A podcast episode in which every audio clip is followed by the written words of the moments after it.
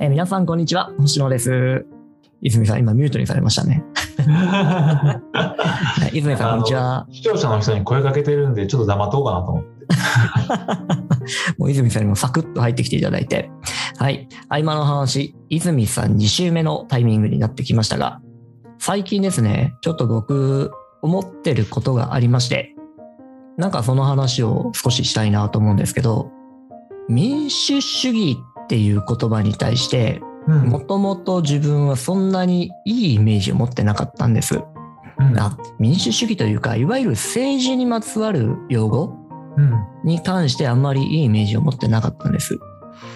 なんかそんなことよりも自分は身の回りの世界の中で生きていてっていうことを考えてたんですけど、最近になってこの民主主義っていうものの大事さとか、うん。有意義さみたいなものを、えー感じることがちょこちょこと起きてきててですね。うん。で、例えばなんですけど、この前の選挙とかうん。のタイミングで、これまでは有力者が強かったところが、だんだんだんだん世代交代が起きてきていたりとか、うんうんもしくは一貫した政治思想を発信している、どちらかというと不器用な感じの方が当選？うん。当選する、えー事態が起きてきたりとかしてて、うん。で、そういうのを見ていて、あ、なんか、改めて個人個人が社会のことを考えて発信して、で、その発信したところに支持者が集まって、で、その代表者として、えー国政に関わっていくっていう、この民主主義のあり方っていうものは、うん。いいなとも思い始めてきたんですね。で改めて学びたいなとも思ったし、うん。これを学ぶ機会ってどういうものがあったらいいのかなっていうことを結構考えてたんです。で、うんそこら辺から教育みたいなものについてちょっと興味が湧いてきているところなんですよね。はい。うん。で、そういえば泉さんって、うんお子さんが今高校生で、はい。で、高校で、えースーパーサイエンススクールでしたっけ？うんうんはい。に通われていて、多分先進的な教育なんか受けられてるんじゃないかなとも思ってたんですけど、うんうんなんかそこら辺のお話にもつながることがあったらちょっと聞きたいなと思っあて。なるほど、わかりました。あのまず民主主義からの話ですけど、はい。民主主義っていうのは、うん。その民が主じゃないですか、民が主になるので、ええ。しなんかその権力を持ったなんかその王様が支配してるっていう世界ではないわけですよね。はい。ってことは民からあの主人が生まれる主主になる人が生まれるっていうことであるとしたならばうん。教育は必須なわけですよ。はい。なんでかというと民民がアホやったらあの洗脳されちゃうんでうんうんうん。例えば、えっと、ヒトラーって民主主義から生まれてるんですよね。はい。つまり投票されて受かってるわけですよ。ってことは民をがバカだったらプロパガンダで、えーもうナチスの思想とかヒトラーすげえぜっていうのをどんどんどんどん吹き込めばうん洗脳されるぜせできるじゃないですか。うんまさにですね。うん、だから当時ドイツのエリートと言われた人たち、えー世世にこうすごい、まあ、あの芸術家それから哲学者科学者みんながナチスの思想に賛同したわけですよ。はい。ってことはこの人たちは、まあ、アホなわけですよね本当はね。はい。本当は学問やってないっていうことなんでうんその私はその学問のあり方っていうのがすごく大事だと思うんですけどうん。うん。やっぱりああいう何かの体制大きなものの何かプロパガンダ的に支配しているものがあったらそれに異を唱えるっていうのが民主主義だと思うんですよ。なるほど異。を唱えて OK っていう。うんうんうんうん。でもヒトラーの場合は異を唱えたやつは全部殺していくわけですよね。はい。ってことはその学問もそうでうん本当そうなんっていうところの問いが発信できることがうん。うん。一番大事であって、うん。例えばってことは学校の授業で勉強であればこの学校の勉強って本当に必要なんていう問いが必要なんですよ。なるほど。うん、でその問いをみんなで考えて本当に必要なんだろうか、じゃあちょっと本気でやってみっか？でも本当に必要なのか？みたいなことで、えーやっていくプロセスに実は学問があるんですよね。うーん。教育の問いを立てるっていうのは、なかなか難しそうですね。そうなんですよ。それを、しかも生徒がやるってなると難しそうなところありますけど。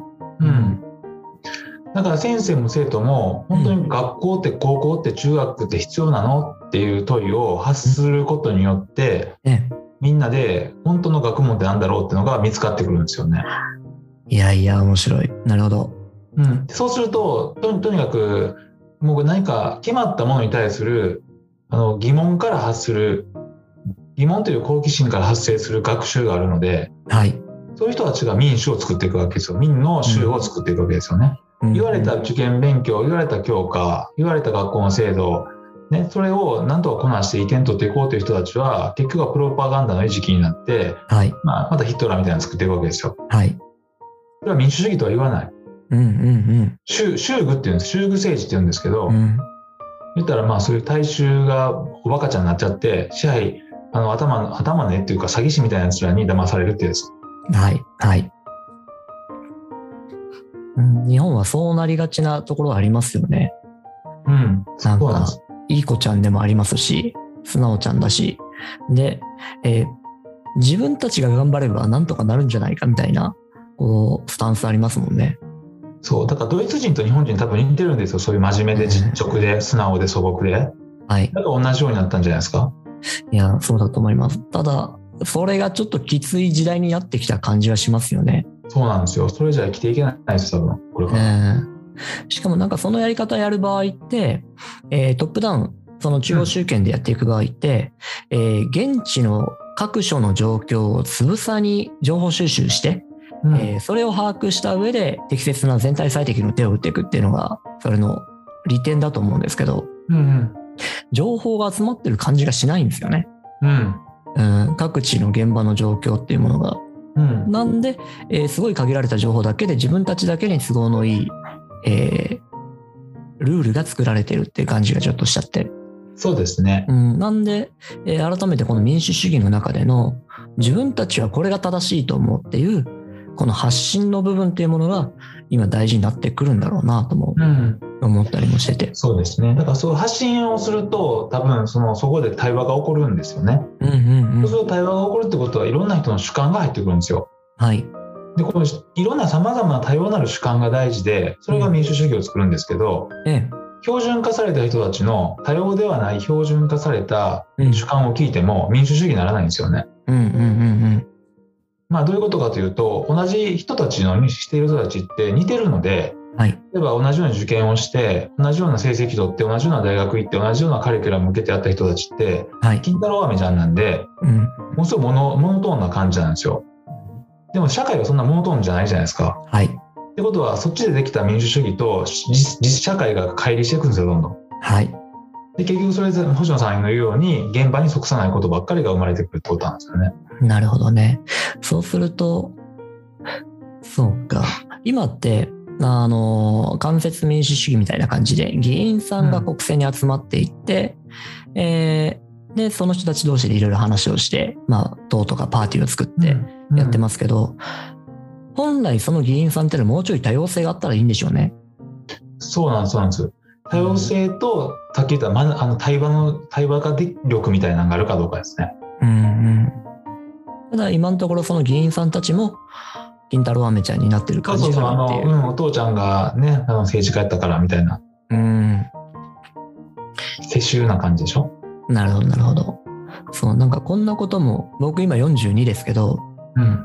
ようやくなんか親身に分かってきたところもあって、うんで、前まで都会にずっと住んでたんですけど、一旦田舎に行って、田舎に行くと議員さんがすごく身近じゃないですか。うんうん。で、それで改めて政治っていうものに興味持ったりしたところもあって、うん、でもこれをもうちょっと早いタイミングで、例えばその義務教育の中とかでもう少しこうリアリティ持って教えられていったら、ここに気づくのは早かったんだろうなとも思ったりもして。そうですね。うん。だから、日本は民主主義と言いながら、うん。民主主義じゃないじゃないですか、中学校とか高校とか。はい、はい。全部自分たちで自治してないので、うん。校則を変えることすら生徒はできないわけです。ですね。学べてない。うん、だから、あれじゃないですか、校則を自分たちで変えることができないというような、うん。そういうのっていうのは支配構造なわけですよ。ええ。民主主義じゃ、民主主義で自分たちがね、あの変えていくためにディスカッションして、検討して、票を集めて、で決めていくってことだと思うんですよね。はい、はい、はい、はい、はい。こういう形成のプロセスじゃないですか。で、自分たちは自分たちの自治をしていくっていう、うん。うん自分たちの地域は自分たちの手で作るんだっていうことだと思うんですよ。うん、うん、うん。でも長いものに巻かれてたら楽じゃないですか。そんなプロセスしなくていいし、ちょっと我慢したらいいんですよ。うん、うん。で、みんながちょっとずつ我慢するからおかしくなっちゃうんです。そこあるでしょうね。うん。ええそう、我慢。特に日本人の場合、我慢好死というか仕込まれたんですかね？そうそうそう、自分勝手なこと言うなってすぐ言われるじゃないですか。わがままを言うなとか、自分勝手なことを言うなとか。そうそうそう。あ、なんかちょっと話飛んじゃうんですけどね。うん。あの、泉さん、爆発っていう活動をされてるじゃないですか。うん。で、この民主主義についてちょっと興味があって、いろいろと調べていった時に、デンマークの民主主義のうん。なんか根本みたいな話を読んだんですよ。うん。で、そこでは、えー意見の違う者同士がいると。うん。で、対話によってそれぞれの違いを明らかにして、それぞれの理想と理想をぶつけ合う。うん。どちらかの理想が相手の、えー理想を完全にゼロにしちゃうのは良くないので、うんお。互いの最高の妥協点を見つけるんだとうん。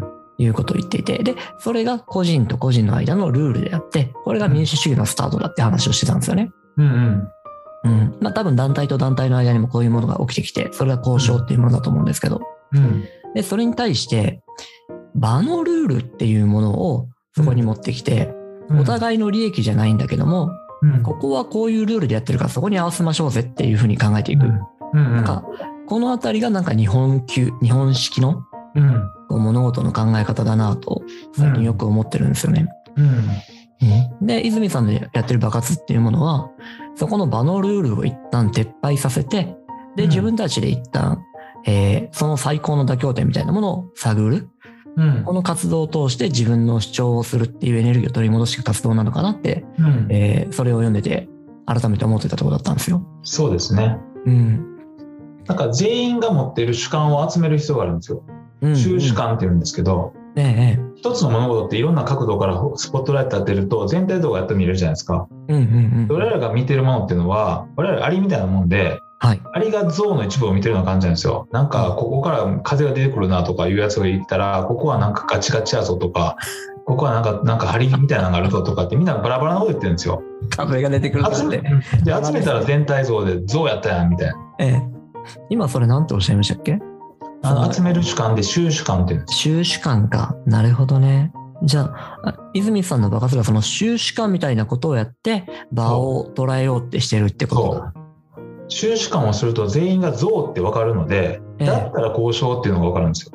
なるほどね。そうそこに全体の像って分かるまでの全体像をええ使うまでに像の全体像を使うまでに時間がかかるんですけど ええ。全体像を集める主観を集める人がいないんですようーん、なるほど。それが爆発し。そう爆発したその主観を、うん。ほとんどの人はこれ私の主観ですから私の勝手な意見ですから個人的なことで間違ってるかもしれませんがとかってばっかり言うんですよ。それでブレーキをかけて言わないので主観が集まらないんですええええ心理的安全性高めてあげてその主観こそが価値があるってことに気づいてもらってえ。うんみんなが言って集まって、あ、全体像が見えたら、うわ、みんなが言ってくれたことで像の全体像が見えて面白いと思うわけですよ。うーん。こんな生き物おったんや、みたいな。え、めっちゃ面白い。なんか爆発の捉え方今、ぐるりと変わってきました。うん。なるほどね。全、像の全体像が見えるっていう形なんですね。そうです、そうです。うん。一人じゃ見えないですからね、確かにね。うん。うん。伊能忠敬みたいなもんですね。そう、そういうことです。日本全、ね、地図全体が見えたっていう。うん。現場歩きまくらないといけないですよね。なるほどね。それを聞くとね、改めて、なんか、漫画と映画をちょっと今、一個ずつ思い出したんですけど、うん。アバターって見ました？見ました。昔、え、もう10年前ぐらいかな。うん。あの、青い、青い宇宙人になっちゃって、はいはえー一斉に行くみたいなやつ。で、あれの中で扱われていた木が、えーそこに住んでいる人たちの思念みたいなものを集めていくって話が、うん、そうだね。なんか、あれによって全体像をつかめる。えーで、人間っていうものはそれがあると強くなれるのかな。うん。うん。みたいなイメージを思い出したのが一つと、うんもう一個は最近読んだ漫画で、イムリっていう漫画だったんですけど、うん。うん、で、その漫画の中では、えーある星に生まれた民族は、うん。必ず双子で生まれてくるんですけど、その双子のうん。事実を夢で見ることができるっていうのがあって、うん。で、それを通して読みました。読みましたよ。ああ、本当ですか。うん。うんうん。なんで、なんかどっちも今、泉さんの話聞いてて思い出したものなんですけど、うん。一人で見えてるものうん。で、それをもとに判断するんじゃなくて、うん。他の人たちの知恵を集めることによって、全体的な判断をしていくっていううん。なんかこれの訓練っていうものが多分民主主義だったりとかするんだろうなとも思う思い至ったところですね。つながったところでした。うんうんうん。その通りだと思います。うん、なんか思わず話がくるんくるんと回って変 なところに行きますか。はい。あっという間にもう15分ですね。おはい。ではでは、一旦今日はこんなところで終わろうと思いますが、は泉さんなんかありますか？いや、なんかすごくいいテーマですよね。民主主義と学習学問っていうのはうんセットだと思うので、なんかあんまり民主主義学問、今日プラスアルファだったのが収集感。はいはい。うん。だから民主主義っていうのは学問かける収集感なのかなって思いました。そうかもしれない。で、さらに爆発っていうのはそれなんだなともうん改めて思ったところでした。うんはい。はい。じゃあ一旦今日のところはこんなところでまたお会いしましょう。ありがとうございます。ありがとうございました。